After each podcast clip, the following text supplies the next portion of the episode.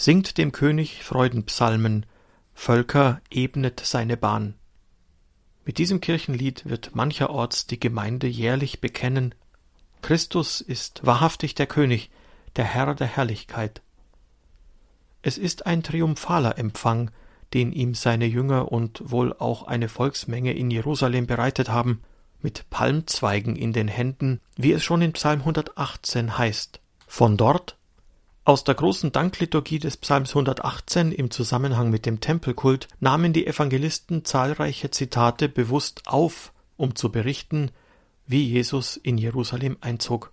Denn in Jerusalem sollte sich ja alles erfüllen, was in den Schriften und bei den Propheten über ihn geschrieben steht.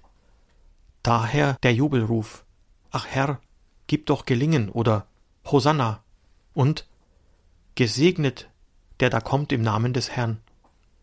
Die Evangelisten sagen damit, was Psalm 118 sehnsuchtsvoll prophetisch ins Wort bringt, am Palmsonntag, wie wir ihn seit über einem Jahrtausend nennen, erfüllt es sich.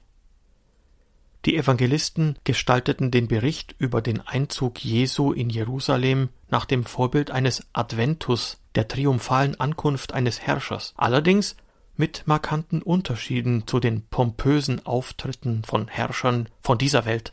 Dass es jedoch tatsächlich ein königlicher Einzug Jesu war, mag auch die früh- und hochmittelalterlichen Herrscher beschäftigt haben.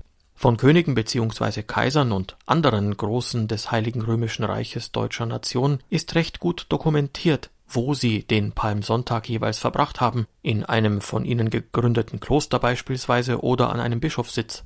Der Palmsonntag war offenbar damals bereits ein sehr bedeutsames Fest im Kirchenjahr. Am Palmsonntag ließ der Herrscher sich möglicherweise bewusst auch daran erinnern, dass auch und gerade für ihn Christus ein Vorbild war ein christlicher König soll demütig herrschen. Die Unterschiede zwischen weltlichen Machthabern und Jesus Christus werden in den Evangelien deutlich nachgezeichnet. Jesus reitet auf einer jungen Eselin, auf dem Fohlen eines Esels. Das Prophetenwort des Sacharja erfüllt sich hier. Er bringt wirklich den Frieden. Er ist kein Reiter in kriegerischer Absicht. Er ist damit ein König ganz anderer Art. Wie jeder König hat auch er ein Gefolge oder besser gesagt Leute, die ihm vorausgehen, die seinen Empfang vorbereiten, die ihm den Boden bereiten.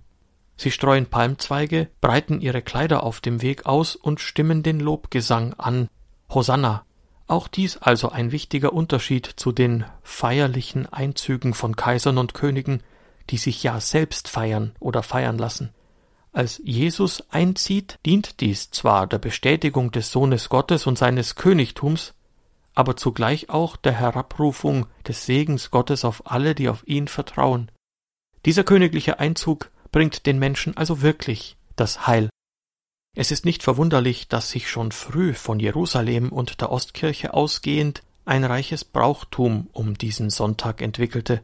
Schon im fünften oder sechsten Jahrhundert war es wohl in Jerusalem und im oströmischen Bereich üblich, dass der Einzug Jesu in Jerusalem feierlich begangen und szenisch vergegenwärtigt wurde. In Rom hingegen begann man schon sehr früh am Palmsonntag bereits das Leiden unseres Herrn nach einem der Evangelien in den Mittelpunkt der Liturgie zu stellen. Dies ist auch heute der Fall. Die Liturgie verbindet in der besonderen Form der Messfeier am Palmsonntag beides das Evangelium vom feierlichen königlichen Einzug in Jerusalem und dann im Zentrum die Passion.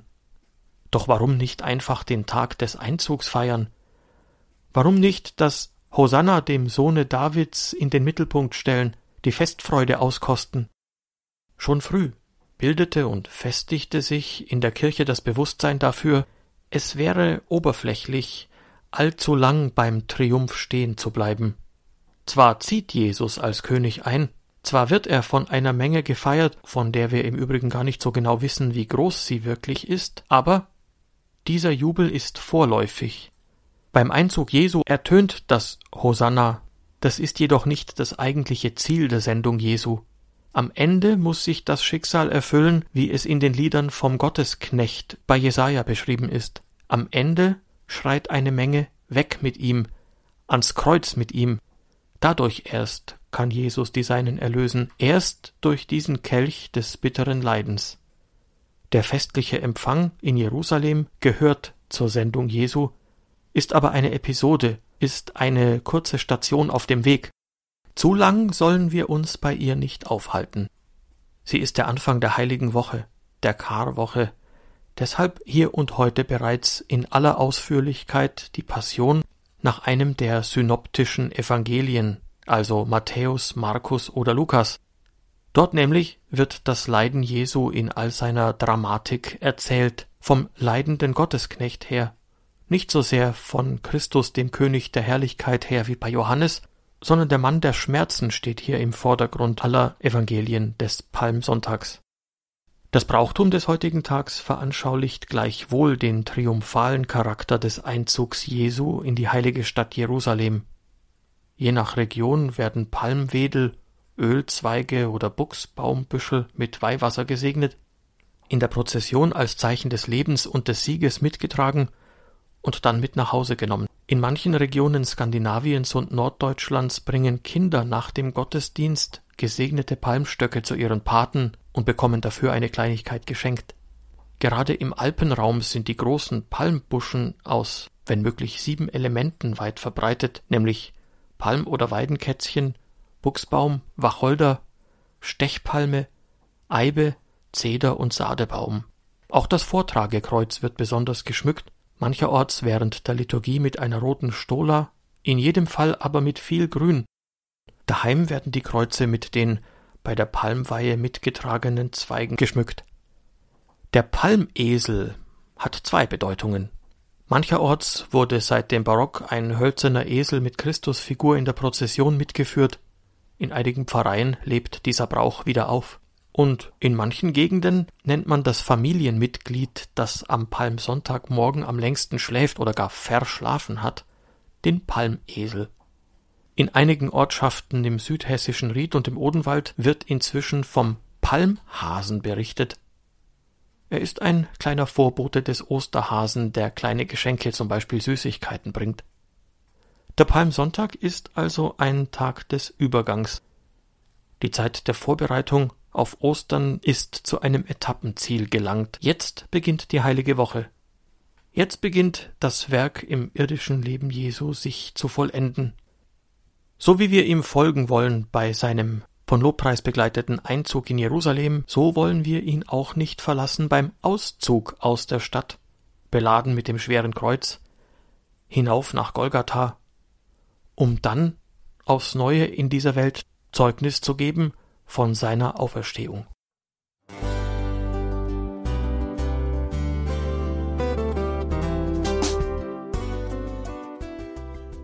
Liebe Zuhörerinnen und Zuhörer, vielen Dank, dass Sie unser CD- und Podcast-Angebot in Anspruch nehmen.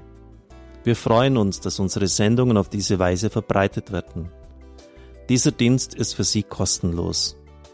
Für uns ist er allerdings mit einem nicht unerheblichen finanziellen Aufwand verbunden. Deshalb sind wir für jede Spende dankbar. Alle Bankverbindungen unserer Spendenkontos können Sie über unsere Homepage horeb.org unter dem Menüpunkt Spenden einsehen. Dort besteht auch die Möglichkeit, online zu spenden. Natürlich nach den neuesten Sicherheitsstandards. Sie können diese Informationen auch bei unserem Hörerservice unter der Telefonnummer 08328 921 110 erfragen. Ich wiederhole die Rufnummer 08328 921 110. Vergelt's Gott für Ihre Unterstützung. Ihr Pfarrer Kocher.